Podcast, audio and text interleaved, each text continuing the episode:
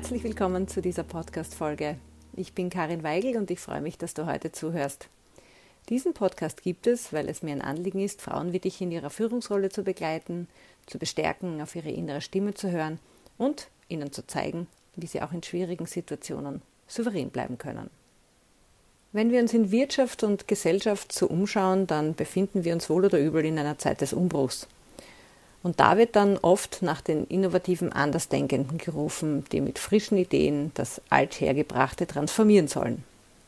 Ja, und sind sie dann mal da, sind sie jedoch selten wirklich willkommen, weil sie den Status quo in Frage stellen und über den Tellerrand schauen, weil sie unbequem sind und oft viel zu schnell versuchen, ihre Ideen durchzubringen, statt sich Zeit zu nehmen, andere ins Boot zu holen. Übermorgengestalterinnen, so nennt die bekannte Managementdenkerin Anne Schüller solche Menschen und schreibt darüber auch in ihrem aktuellen gleichnamigen Buch. Seit vielen Jahren lese ich begeistert ihre Bücher und freue mich, sie heute in dieser Podcast-Episode zu Gast zu haben. Anne Schüller ist Managementdenkerin, Keynote-Speaker, mehrfach preisgekrönte Bestsellerautorin und Business Coach. Sie ist Betriebswirtin und gilt als führende Expertin für das Touchpoint-Management – und eine kundenzentrierte Unternehmensführung. Und zu diesen Themen hält sie Impulsvorträge auf Tagungen, Fachkongressen und bei Online-Events. Zu ihren Kunden zählt das Who is Who der deutschen, österreichischen und schweizerischen Wirtschaft und in ihrem Touchpoint-Institut bildet sie zertifizierte Touchpoint-Manager und zertifizierte Orbit-Organisationsentwicklerinnen aus. Wer wissen will, was beides genau ist, der geht am besten auf ihre Webseite oder liest ihre Bücher – denn das an dieser Stelle zu erklären, würde hier einfach den Rahmen sprengen. Ja, den Link zu Annes Webseite und ihren Büchern findest du wie immer in den Shownotes. Privat lebt Anne in München. Sie fotografiert und reist sehr gerne und hat auch bereits über 100 Länder besucht. Und außerdem geht sie gerne in die Berge, hoch hinaus, wie sie selber sagt, ist in jedem Sinne einer ihrer Lebensantreiber. Wir werden heute darüber sprechen, welche Voraussetzungen es braucht, um das Übermorgen unserer Arbeitswelt zu gestalten, auf welche Kompetenzen es dabei ankommt und was du als Leaderin tun kannst, um in deinem Team und in deiner Organisation eine Kultur zu schaffen, in der Mut und über den Tellerrand schauen nicht nur Lippenbekenntnisse, sondern wirklich erwünscht und gelebte Praxis sind. Ich wünsche dir viel Spaß beim Zuhören.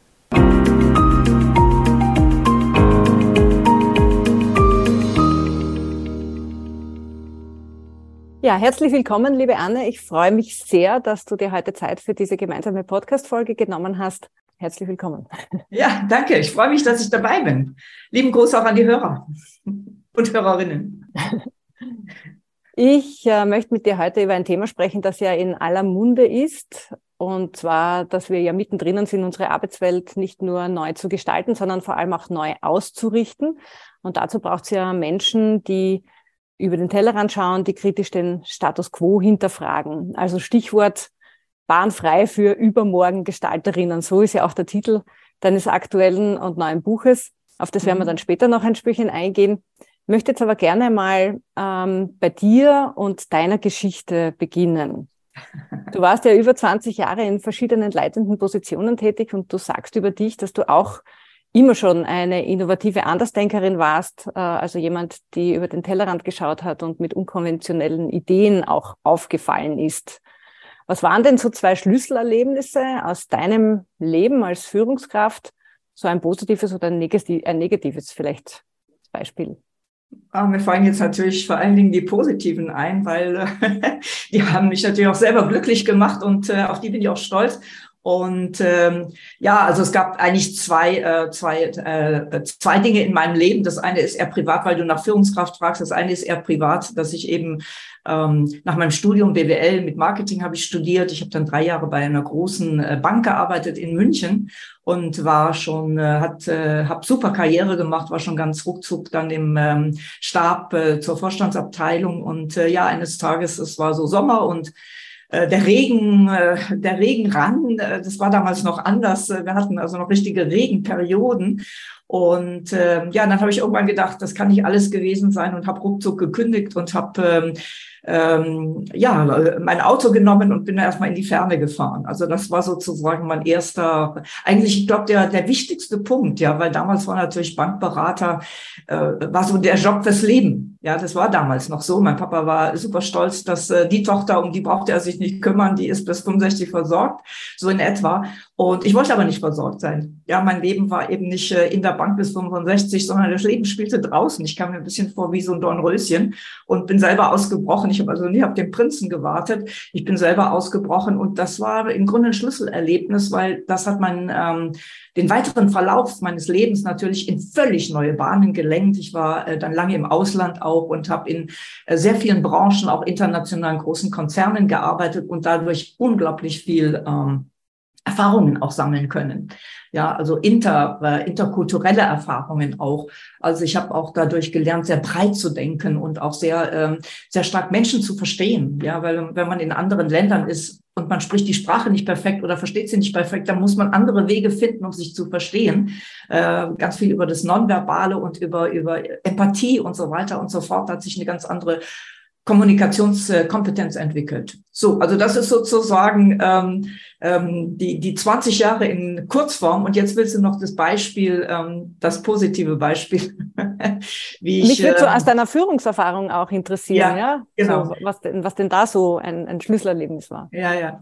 Also ich bin dann äh, nach, nach vielen, vielen Stationen äh, kam ich dann in der Hotellerie an. Ähm, ganz interessant auch, weil mein äh, damaliger Chef, der wollte jemanden, der nicht aus der Hotellerie kommt, weil er wollte so dieses, das macht man so in der Hotellerie, das wollte er brechen. Ja, der war auch ein Übermorgenstein. War, den gibt's noch, André Vici heißt er, den gibt's natürlich noch. Und äh, der wollte dieses ähm, Hoteltypische brechen und hat gesagt, ich brauche dazu jemanden, der nicht aus der Hotellerie kommt. Ja, der bringt mir diesen Blick über den Tellerrand, der bringt mir so diese Erfahrungen aus unterschiedlichen Branchen, ja, die, die teilweise auch vielleicht weiter sind oder anders äh, denken und handeln, als es die Hotellerie üblicherweise tut. Also der wollte so dieses ähm, äh, etablierte Hoteldenken disrupten, würde man heute so sagen. Und deswegen suchte er jemanden, der wollte unbedingt eine Frau interessanterweise und unbedingt jemanden, der nicht aus der Hotellerie kam. Und äh, man hatte ihn dann im ersten Schritt auch sogar äh, zurückgepfiffen aus der, äh, das war ein französischer Konzern, aus der französischen Hotelkonzerne, weil die wollten eben den klassischen, den, äh, den es schon gab, der in der Hotellerie und so weiter und so fort. So, und nach sechs Monaten hat das nicht geklappt und dann kam eben André Vici erneut auf mich zu und sagt, Anne, bist du noch frei, willst du noch, hast noch Lust? jetzt wollen wir dich wirklich. ja, so kam ich dann in die, äh, in die Hotellerie und dann ging es eben sehr schnell darum, es ging, äh, ich kann ja die Marke ruhig aus, auch nennen, es ging um Ibis, das war eine Marke Ibis Hotel, also Zwei-Sterne-Konzept, äh, wurde Deutschland im Grunde in Deutschland äh, seinerzeit eben gerade erst eingeführt. Ja, wir hatten eine andere Hotelgesellschaft aufgekauft und waren auf einmal dadurch sehr viele viele Hotels. Also wir wurden eine Marke. Und diese Marke musste natürlich bekannt gemacht werden. Zwei Sterne, man hat kein Budget, also der typische Fall. Was macht man? Man muss auf andere Weise auffallen. Und ähm, da haben wir ein Konzept entwickelt, ähm, das war in den 90er Jahren, Mitte der 90er Jahre. Zahlen Sie doch, was Sie wollen. Das heißt also, die Hotelgäste konnten für eine Nacht entscheiden. Übrigens auch in Österreich. Äh, das war noch nicht nur in Deutschland, auch in Österreich haben wir das gemacht. Ähm, die Hotelgäste konnten für eine Nacht entscheiden, wie viel sie eben in die Hotelkasse zahlen, wie viel ihnen sozusagen die Übernachtung wert war. Der Kunde entscheidet über den Preis. Und das ist natürlich was, war, war zu der Zeit was völlig ähm, äh, äh, Disruptives.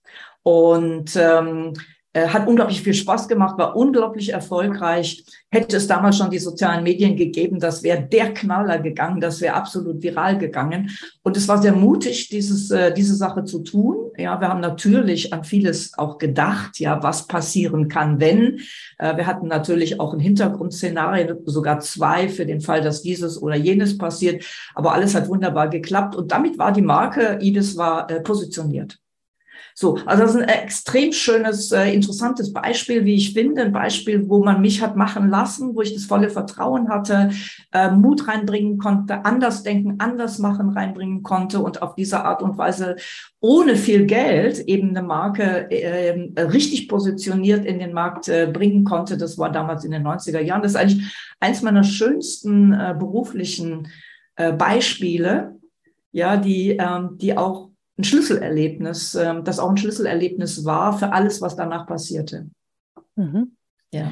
Du hast äh, was sehr Spannendes gesagt, nämlich äh, dein, dein Chef hat bewusst jemanden aus einer anderen Branche gesucht. Jetzt ist ja in Bewerbungsgesprächen heutzutage immer noch so, dass man möglichst viel Branchenerfahrung mitbringen soll. Es wird schon ein bisschen besser, wäre so meine Wahrnehmung, aber es ist immer noch so ein Punkt. Äh, einer der ersten Fragen ist, sind, naja, wo, wo, wo sehe ich denn Ihre Branchenerfahrung?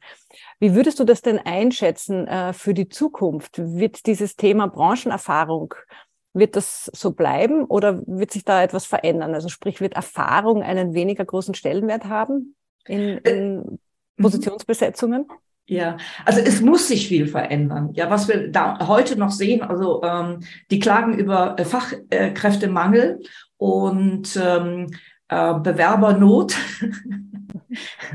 die ist ähm, aus meiner Sicht auch sehr stark hausgemacht. Ja, weil man sucht immer noch sehr klassisch, man sucht die Fachkraft, die genau die Position besetzen soll, die da gerade äh, frei geworden ist. Und man hat ganze Anforderungskataloge, was der alles können muss. Und ganz oben steht eben Branchenerfahrung. Und genau das ist falsch. Ja, weil die Unternehmenswelt der Zukunft, die wird völlig vernetzt sein. Also wir werden äh, nicht nur crossfunktional arbeiten, das ist eine äh, äh, Forderung, die wir schon länger haben. Wir werden vor allen Dingen transformational arbeiten müssen und ähm, transfunktional arbeiten müssen. Und das bedeutet eben kooperieren, äh, uns zu Ökosystemen zusammenfinden mit anderen Unternehmen, die in der Vergangenheit vielleicht unsere Mitbewerber und Konkurrenten waren. Und äh, wir haben aus Kundensicht haben wir eben, das ist ein Schlüsselwort, das nennt sich Liquid Expectations, ist so schön Englisch Liquid Expectations, also flüssige Erwartungen. Und äh, das bedeutet, die Erfahrungen, die der Kunde in einer bestimmten Branche gemacht hat, die will er nun in anderen Branchen haben. Ja, das heißt, der Kunde vergleicht nicht Branche mit Branche und Branchenvertreter mit Branchenvertreter, also Hotel mit Hotel, der Kunde vergleicht den besten Serviceanbieter, den er erlebt hat, mit der Serviceerfahrung, die er gerade macht. Liquid Expectations. Und das ist ein zweiter Grund, warum Unternehmen schnellstens lernen müssen, über diesen Tellerrand, äh, Branchentellerrand zu gucken. Und äh, was wir an der Stelle viel mehr brauchen, sind ähm, Generalisten ja, Generalisten, die natürlich in der Tiefe ein oder zwei Fachkompetenzen haben. Also das, die brauchen wir schon. Also die Fachexpertise ist nach wie vor wichtig. Viel wichtiger wird aber sein, ähm, generalistischer zu denken und zu handeln und multiperspektivisch vor allen Dingen auf Aufgaben zu schauen. Ja, weil die Jobs, die wir in der Vergangenheit hatten, die wird es in Zukunft ja nicht mehr geben. Ja, wer heute anfängt, äh, an der Uni zu studieren, der wird äh, dann nach drei oder vier Jahren in Berufe reinkommen, die es heute noch gar nicht gibt. Und die einzige, die wir auch noch gar nicht wissen. Ne? Also wir von denen wir noch gar nicht wissen, dass es ja. sie geben wird. Ja, ja, Und geschweige denn, dass es da Ausbildungspfade und äh, Weiterentwicklungspfade in diese Richtung geht. Das heißt, was wir brauchen, ist, wir müssen Gefäße sein, die äh, permanent lernen und die permanent weiterentwickeln und die permanent das Alte vergessen, um das bessere Neue dann äh, zu inkorporieren und dann eben auch in die, in die Umsetzung zu bringen. Ein ganz anderer Menschentyp, der da jetzt bereits gesucht werden muss, damit er das, was wir übermorgen brauchen, brauchen, eben jetzt in diesen ein, zwei, drei Jahren auch lernen kann. Und das ist alles in, in, in klassischen, also vor allen Dingen in Oldschool-Unternehmen noch gar nicht angekommen. Die versuchen, die Stelle zu besetzen und wundern sich dann, dass sie die Person äh, drei Jahre später nicht brauchen. Das haben wir ja auch. Ja, dann werden plötzlich ähm, äh, hunderte von Leuten entlassen, weil man diese alten Jobs nicht mehr braucht. Und parallel dazu werden hunderte von Leuten, also in großen Konzernen, hunderte von Leuten gesucht, dieser Markt aber gar nicht gibt, die das Neue eigentlich schon kennen müssen. Ja, und das ist ähm, im Grunde genommen eine Sünde, die wir schon vor Jahren begangen haben, die wir aber heute schnellstens ähm, im Recruiting, äh, hier an der Stelle vor allen Dingen, im Recruiting schnellstens ähm, ähm, beheben müssen, um Sünde beheben ist lustig, ähm, äh, die wir schnellstens eben aus der Welt bringen müssen, um das Neue, Bessere auch in die Unternehmen bringen zu können. Mhm, jetzt gibt es in vielen Unternehmen immer noch die Sichtweise, dass man Mitarbeiter gerne langfristig halten möchte. Ne? Äh, und äh, meine Erfahrung ist auch, das geht schwer. Ja? Also außer ja. man bietet ihnen wirklich so viel verschiedene Möglichkeiten, auch sich zu entwickeln, dann geht es vielleicht.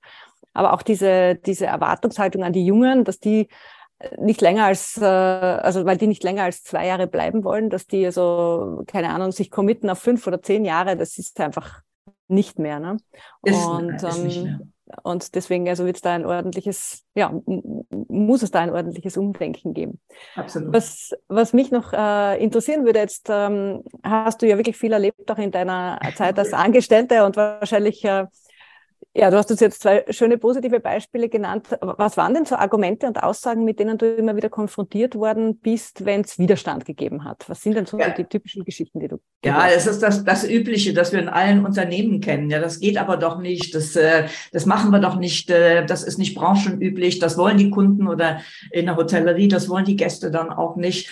Also die üblichen Abwehr, ähm, äh, Killerphrasen nennt man die ja auch ähm, die sehr schnell dafür sorgen, auch heute noch dafür sorgen, sehr schnell dafür sorgen, dass neue, junge, frische Ideen ähm, gar nicht weiter gedacht werden geschweige denn in die Umsetzung kommen. Die sind chancenlos, ja, weil junge, frische Ideen sind wie zarte Pflänzchen, sind ganz schnell totgetrampelt, bevor sie überhaupt anfangen können zu wachsen und ähm, dann zu zeigen, dass es eine wunderschöne Blume oder ein äh, ganz toller Baum wird. Und das sind diese typischen Ja-Aber-Sätze. Und die kommen, die kamen damals, die kommen heute, ähm, die kommen immer noch. Und äh, das ist genau der Punkt, äh, woran letztlich ähm, dieser Sprung in die Zukunft, ja, dieser mutige Sprung ins Neuland scheitert, dass es zu viele Menschen gibt, die, ähm, die blockieren aus den unterschiedlichen Gründen heraus und das junge, frische Neue im Unternehmen nicht zulassen. Mhm. Und die, die anders denken, die sind dann irgendwann frustriert und verlassen die Organisation ja. und versuchen es woanders. Ja. ja, ja, natürlich. Und das geht heute ruckzuck. Ja, also wenn Sie einen jungen Menschen, ähm, der wird ja oft mit Versprechen ins Unternehmen, ähm, dass er etwas verändern kann. Ja, und er hat vielleicht auch mit dem, äh, mit dem CEO gesprochen, ja, oder mit einer leitenden Führungskraft ge gesprochen, wenn er mehrere Bewerbungsgespräche hat, was ja zumindest ähm, ansatzweise heutzutage üblich ist.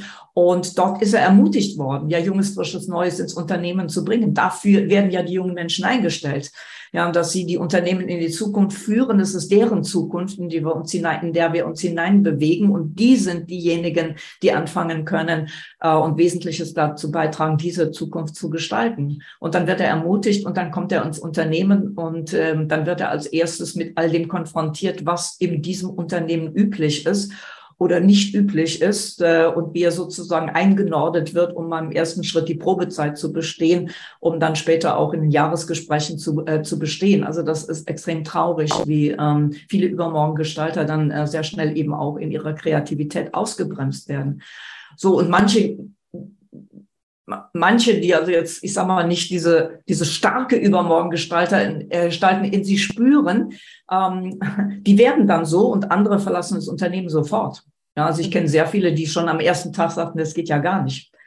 Ja, da werde ich nicht, mich nicht, äh, nicht eine Woche lang oder einen Monat lang, also die bleiben dann noch ein bisschen und fangen dann aber parallel an zu suchen. Und gerade die jungen Leute, die finden ja heute unglaublich schnell auch äh, ihre Jobs, weil es ähm, dann natürlich auch ganz andere Möglichkeiten gibt als früher durch die sozialen Netzwerke ähm, in Verbindung zu kommen mit, ähm, ja, mit jungen, frischen Unternehmen, die genau das suchen, was, äh, was dieser junge, frische, dieses junge, frische High Potential mit sich bringt. Genau, weil auch immer mehr Menschen einfach nicht mehr gewillt sind, sich zu verbiegen, ne, wenn es gegen ja. ihre Überzeugung ja. geht. Ja. Mhm. Was war denn dein Beweggrund, äh, so 2001, 2002 herum, glaube ich, war das, äh, die Seite zu wechseln und nicht mehr in äh, deiner Position als Angestellte in Unternehmen tätig zu sein, sondern lieber extern als Beraterin. Ja, ja, ja. Also ich kann dann nach dieser positiven Erfahrung, ähm, also wo ich einige Jahre bei Ibis doch äh, Dinge äh, durch, durch viele Guerilla-Marketing-Aktionen, so nannten wir das damals. Guerilla heißt immer mit wenig Geld und viel Überraschung aus dem Hinterhalt plötzlich ganz verrückte Dinge machen und zum Stadtgespräch werden oder zum Landesgespräch zu werden.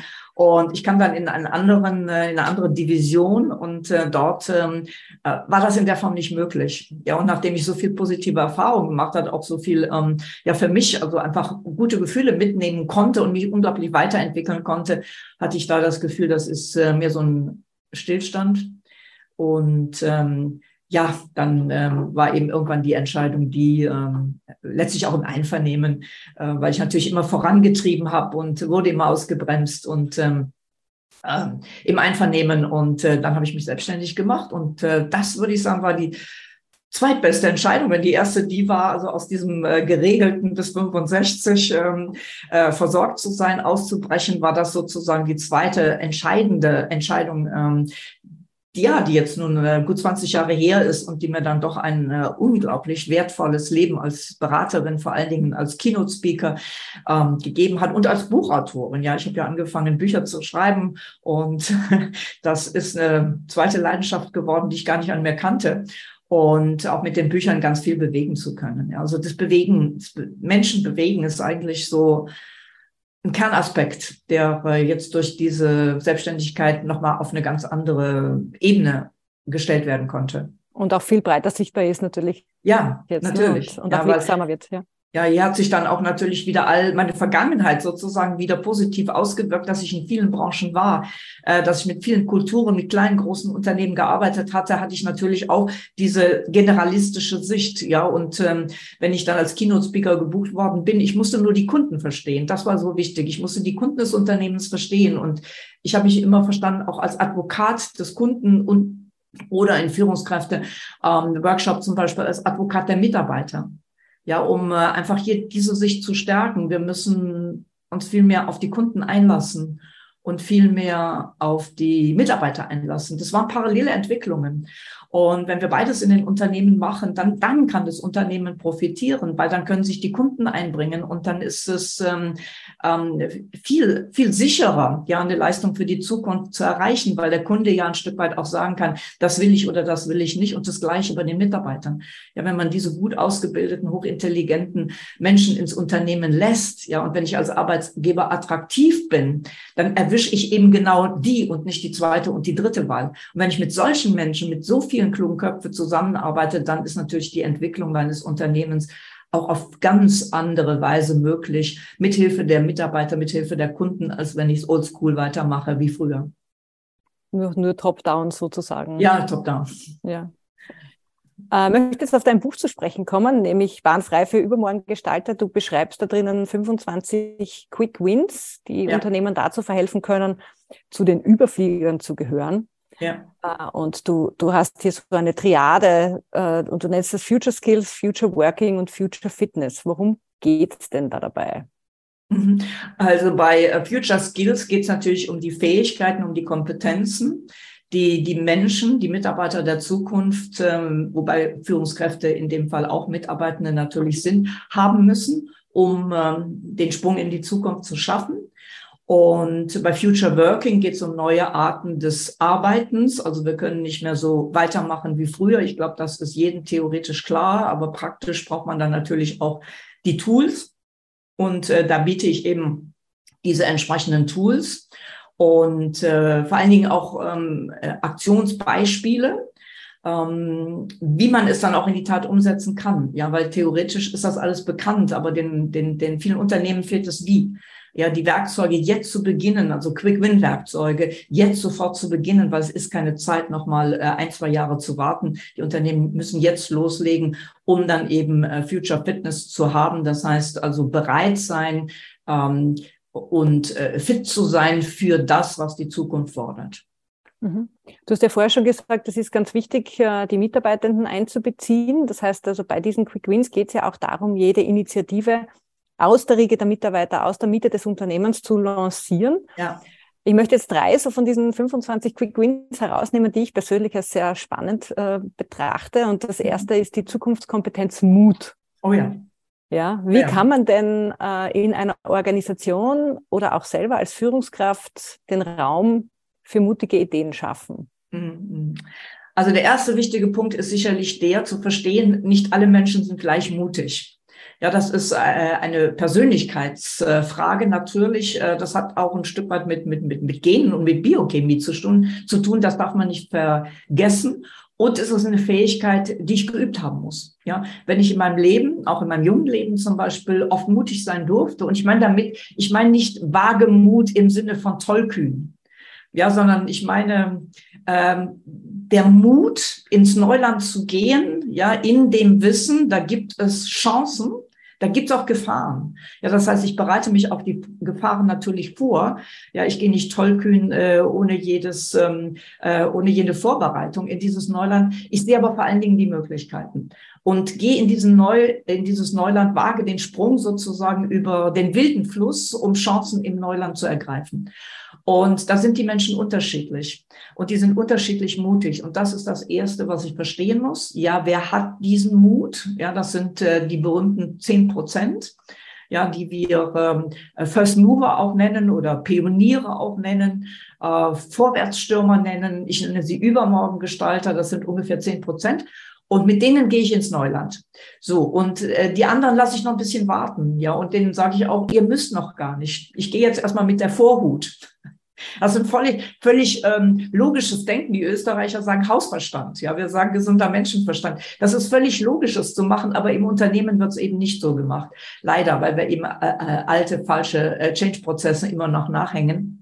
So, und wir müssen es anders tun. Das ist das Erste.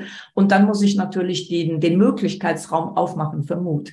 Ja, das heißt, ich muss die Mitarbeiter auch ein Stück weit schützen. Das heißt, es gibt eben einen Raum und es gibt draußen und es gibt drinnen. Ja, und draußen und drinnen ist definiert und in diesem Raum, innerhalb diesem, dieses Raums brauche ich Experimentierzonen, ich brauche Ausprobierzonen, denn nicht alles wird gelingen. Ja, und das ist das Zweite, was wichtig ist. Da hängt dann die, ähm, die Fehlerkultur oder die Fehlerlernkultur, so nenne ich das, aus Fehler lernen, hängt da, kommt da schon mit rein. Ja, Mut heißt eben auch Fehler zu machen. Mut heißt eben auch ähm, Irrwege zu gehen und in Sackgassen zu geraten. Und das muss ich einkalkulieren und äh, muss den Leuten die, die Sicherheit geben, ja, aus dieser Sackgasse wieder rauszukommen, um dann den guten, äh, tatsächlichen Weg ins Neuland auch zu finden. Und das sind ähm, Aufgaben von Führungskräften, hier an der Stelle Ermöglicher zu sein, Möglichmacher zu sein für in dem Fall ähm, die, ähm, die Fähigkeiten Zukunftsskillmut. Geht es da darum, das in einer Art Laborsituation zu machen oder schon auch darum, das wirklich an realen Beispielen auszuprobieren, so ähnlich wie du das damals bei Ibis gemacht hast mit dem Preis? Weil das ist ja auch etwas, was hätte auch schief gehen können. Ne? Das hätte auch schief gehen können. Wie gesagt, ich habe dann immer, natürlich, ähm, es ist jetzt nicht so ein blinder Mut, sondern es ist schon auch, wie gesagt, diese, äh, das zweite und dritte Szenario, es läuft weniger gut und es läuft gar nicht gut, ja, das wird zum schlimmsten Albtraum. Ähm, das muss man schon im Hinterkopf haben und da muss man auch darauf vorbereitet sein. Und viele Unternehmen sind eben darauf nicht vorbereitet, ja, und waren auch jetzt nicht vorbereitet. In den letzten zwei Jahren hat man das ja gesehen. Wir haben ja äh, Multi-Krisen letztlich gehabt. Das war ja nicht nur äh, Corona, das war nicht nur der, äh, der fürchterliche Krieg in der Ukraine, das waren auch Lieferengpässe und, und, und die äh, auf die Unternehmen gar nicht vorbereitet waren. Das heißt, ich muss dieses Zukunftsszenarien schon durchaus im Blick haben und ich muss als Führungskraft eben das auch zulassen. Ja, also ein Übermorgengestalter oder früher hat man ja auch ähm, äh, Querdenker gesagt, bis ähm, das leider in die falsche Ecke gerutscht ist. Ähm, der denkt diese Dinge dann eben auch mit. Ja, und eine Führungskraft muss es aber zulassen, eben auch das Unangenehme, das Unerwünschte sich mal anzugucken. Und er braucht den im Raum, ähm, der hier dieses, äh, diese Dinge auch aussprechen kann. Ja, und ähm, das war früher bei Hof war das, bei Hof war das ja auch so. Ja, es gab diesen Hofnarr. Ja, der Hofnarr war in, in Wirklichkeit war der wichtigste Berater des Königs. Ja, alle seine ganze Entourage, die sprach ihm nach dem Mund sozusagen. Und der Hofnarr war derjenige, der eben auch das andere, das Unaussprechliche sagen durfte. Er musste es halt gut verkleiden. Ja, er musste gut argumentieren. Und so ist eben diese, diese, ja, wie soll ich sagen, diese Geschichten entstehen, diese, auch dieses Narrenkostüm ein bisschen entstanden. Das war sozusagen die Überzeugungskraft des Hofnarrs und dieser Raum, den er bekam und der weise König, der eben wusste, dass der mir auch widerspricht und der auch andere Welten aufzeigt. Das ist im Grunde genommen mein wichtigster Berater und das ist auch eine Eigenschaft, äh, die der, der Übermorgengestalter haben muss. Ja, auch das Unaussprechliche zu denken, es auch mal anzugucken, um es im Blick zu haben für den Fall das, aber an ähm, das positive Szenario zu glauben und alles zu tun, damit sich dieses positive äh, Szenario dann auch ähm, äh, ja zum Erfolg erweist. Ja, gibst du mir fast schon das Stichwort für den zweiten Punkt, den ich ansprechen möchte, nämlich die ah. Überzeugungskompetenz, nämlich dass ja. man ja auch mit seinen Ideen, Ideen äh, andere überzeugen können muss, damit ja. irgendwo umgesetzt werden können. Und du nennst das die, die, die so oder so Argumentation. Ja. Wie funktioniert denn das?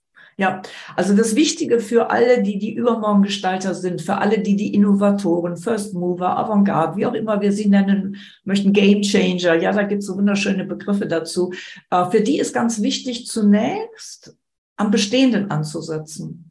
Ja, weil das Bestehende war ja auch mal gut. Das war ja früher, war das Bestehende, das heute Bestehende war ja früher Avantgarde. Ja, das war eine verrückte Idee, die sich als wertvoll erwiesen hat und mit der die Unternehmen auch eine ganze Weile erfolgreich sein konnten. Und das an, anzuerkennen. Das heißt, der gute Übermorgengestalter, der würdigt das Gute, um es dann zu etwas Besserem Neuen zu machen. Und das ist letztlich die so oder so Argumentation. Ja, ich schaue mir das Bestehende an und würdige es für einen Moment. Ich sorge also für Anschlussfähigkeit und alle die, die ja mal Innovatoren waren für das derzeitige Bestätige, äh, Bestehende, denen äh, sage ich auch, hey, das war mal gut und diese Kompetenz, die ihr damals hattet, die brauchen wir jetzt nochmal und nochmal und nochmal. Äh, und so beginne ich beim Bestehenden. Ich sorge für Anschlussfähigkeit und wandle es weiter evolutionär weiter um in etwas ähm, anderes, besseres, zukunftsfähigeres, moderneres, fortschrittlicheres, digitaleres, agileres, was ich an der Stelle auch immer brauche. Und der dritte Aspekt, das ist die Helikopterperspektive, nämlich oh ja. auf das eigene Tun, das heißt zu schauen, ähm, wie man selber agiert und das aus einer Metaperspektive betrachten. Nimmst du wahr, ist das schon etwas, was in Organisationen üblich ist? Das Führungskräfte ja, also das, das tun? Ja, der offizielle Begriff, der heißt Selbstreflexion, Selbstreflexion. Und äh, das ist etwas, das sollte im Grunde jeder Mensch mit sich bringen. Jede Führungskraft vor allen Dingen, ja, immer wenn was passiert ist, eine Kommunikation, ähm, ein Meeting, was auch immer, am Ende über sich mal äh, zu fliegen, aus der Adlerperspektive, Helikopter-View, mal auf sich drauf zu gucken und sich zu fragen, wie war ich? Ja, war das gut genug? Hätte ich das besser machen können? Wie hat das auf die Mitarbeiter bewirkt? Was habe ich für ein Ergebnis gehabt? Also kritisch mit sich selbst umzugehen, ist, glaube ich, ähm, für die Weiterentwicklung unglaublich wichtig und auch für die äh, Agilität, für die Dynamik, die wir brauchen, äh, immer flexibel zu bleiben, äh, muss ich eben einfach auch mich selbst auf den Prüfstand stellen. Und das sollte eine Qualität sein, ähm, die jeder Mensch hat, die vor allen Dingen jede Führungskraft haben müsste. Vor allen Dingen, wenn sie weiter oben sind, haben müsste. Wir haben dann nur so ein merkwürdiges ähm, Phänomen, das nennt sich ähm, Selbstillusion. Ja, das heißt, je weiter oben ich bin, je mächtiger ich bin, äh, desto mehr hänge ich dieser Selbstillusion nach und desto weniger bin ich bereit, mich selbst in Frage stellen oder mich äh, durch andere in Frage stellen zu lassen. Das haben nicht alle Führungskräfte, Gott sei Dank. aber viele haben das schon. Und das lässt sich auch durch Biochemie erklären.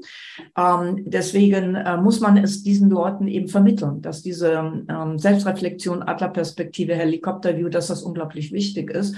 Und man kann das im ganzen Unternehmen trainieren. Ja, und das ist etwas, das ist wirklich ein Skill der Zukunft, weil wir müssen uns viel öfter die Fragen stellen, ist das, was wir heute machen, morgen und übermorgen noch richtig und gut? Ja, und wir müssen diese Räume aufmachen, zu üben und zu trainieren und immer wieder zu fragen, ist es gut genug? Hätte ich es noch anders, noch besser machen können? Wer kann mir dabei helfen? Ja, ich stelle mich selbst in Frage, aber nehme eben auch Sparing-Partner mit dazu, also kollegiale Beratung. Ja, ich frage ein, zwei, drei Kollegen, meine Mitarbeiter, wen auch immer, ähm, auch Menschen außerhalb des Unternehmens. Hier kommt es wieder aufzumachen und äh, außerhalb des Unternehmens auch äh, Rat und, und, und ähm, Expertise zu suchen. Und das alles bringe ich mit ein, damit es besser wird werden kann, als wenn ich es allein gemacht hätte. Nur wer viel würfelt, der würfelt auch am Ende auch Sechser.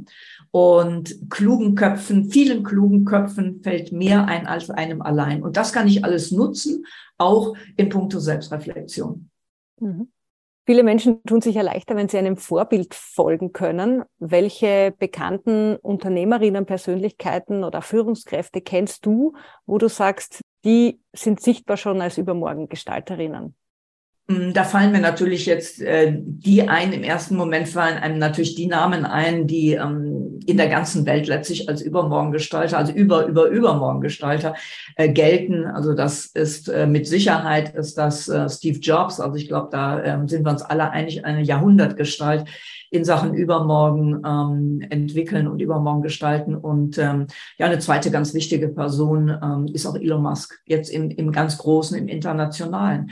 Wir haben aber auch äh, sehr viele äh, Führungskräfte, die jetzt nicht auf internationaler Bühne tätig sind, gerade in mittelständischen Unternehmen. Ja, da haben wir ja auch nicht die mediale Sichtbarkeit so. Und äh, deswegen sind die jetzt nicht so die großen äh, Vorbilder, die jeder kennt und nach denen, ähm, von denen man sich durchaus eine Menge an, anschauen kann. Ja, wo man auch durchaus sagen muss, die haben natürlich alle, wie jeder Mensch, Dinge gemacht, die wir nicht so gut finden. Wo viel Licht ist, ist auch viel Schatten. Also das ist schon auch wichtig. Wir schauen uns den Schatten an, aber wir betrachten vor allen Dingen eben auch das Licht, das sie in die Welt gebracht haben.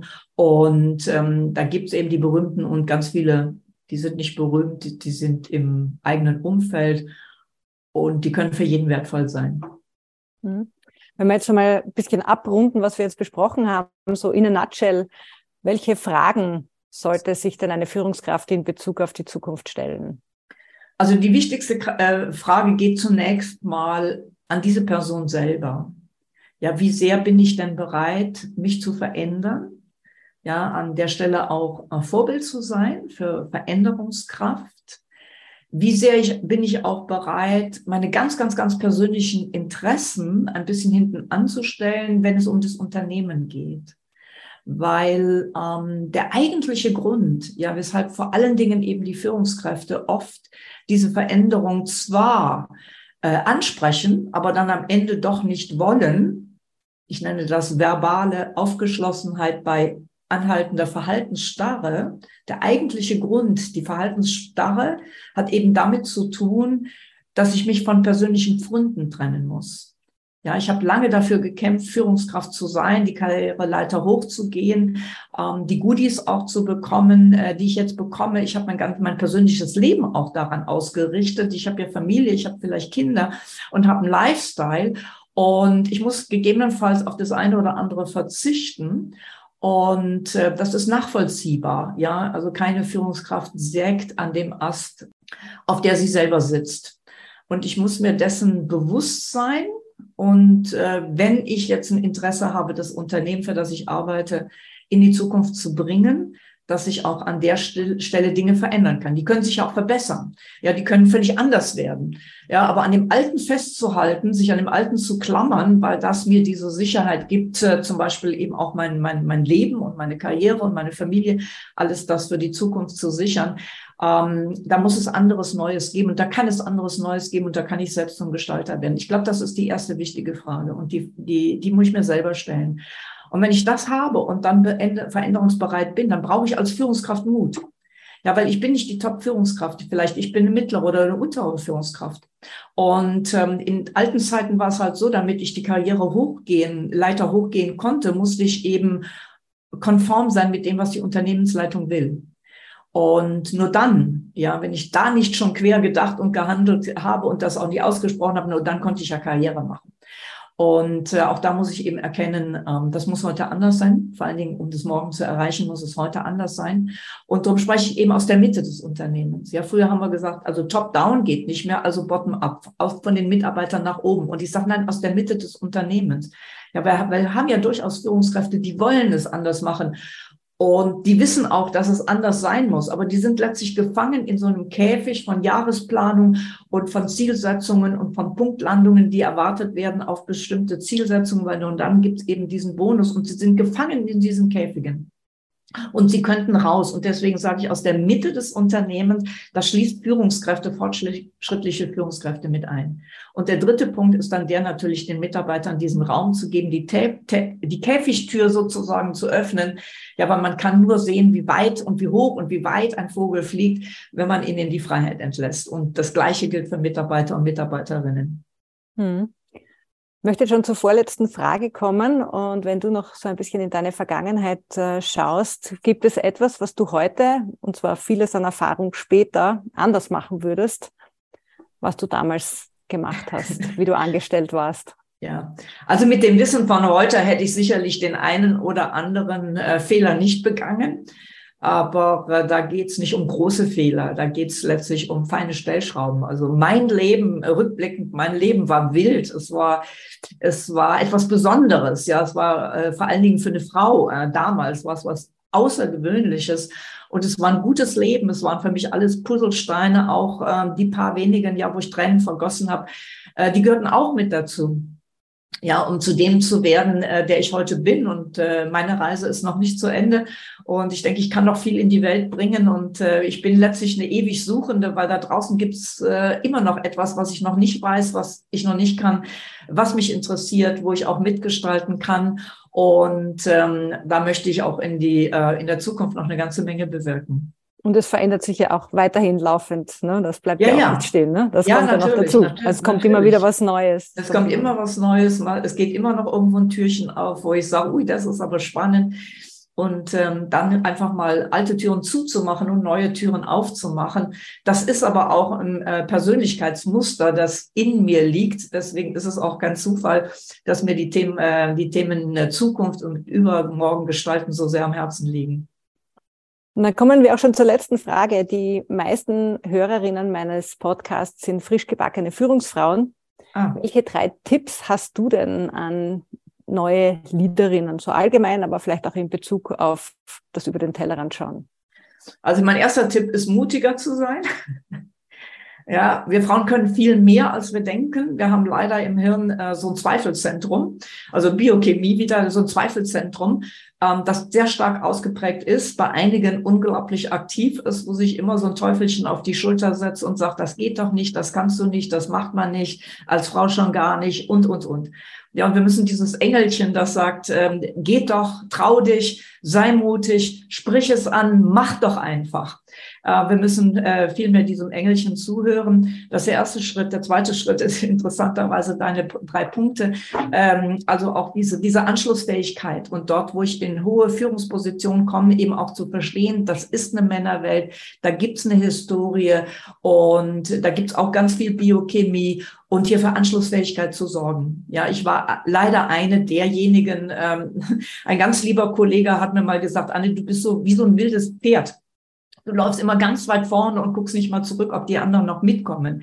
Ja, ich habe ihn damals gar nicht verstanden. Äh, heute verstehe ich natürlich und ich sage mal aus diesem Gespräch heraus äh, äh, versteht man wahrscheinlich schon, was äh, was mein Thema war und auch nach wie vor ist. Und ähm, ja, das, ähm, das, äh, diese Anschlussfähigkeit, ja, das ist ein wichtiger Punkt, um es den Männern auch möglich zu machen, den Gedanken einer Frau, einer Führungsfrau zu folgen und der dritte Punkt ist natürlich die Selbstreflexion, aber nicht hier im Sinne von, ja, aber das geht doch nicht, das kann ich nicht, das habe ich noch nie so gemacht, sondern im Sinne von, wie hätte ich es anders noch ein bisschen besser machen zu können, um letztlich diese Zukunftsziele, die ich auch habe als Führungskraft, um die erreichen zu können. Das ist ein schönes Schlusswort. Vielen herzlichen Dank, liebe Anne, für gerne. diese Aufnahme und für dieses Gespräch. Gerne, gerne. Und alles Gute an deine Hörer und Hörerinnen.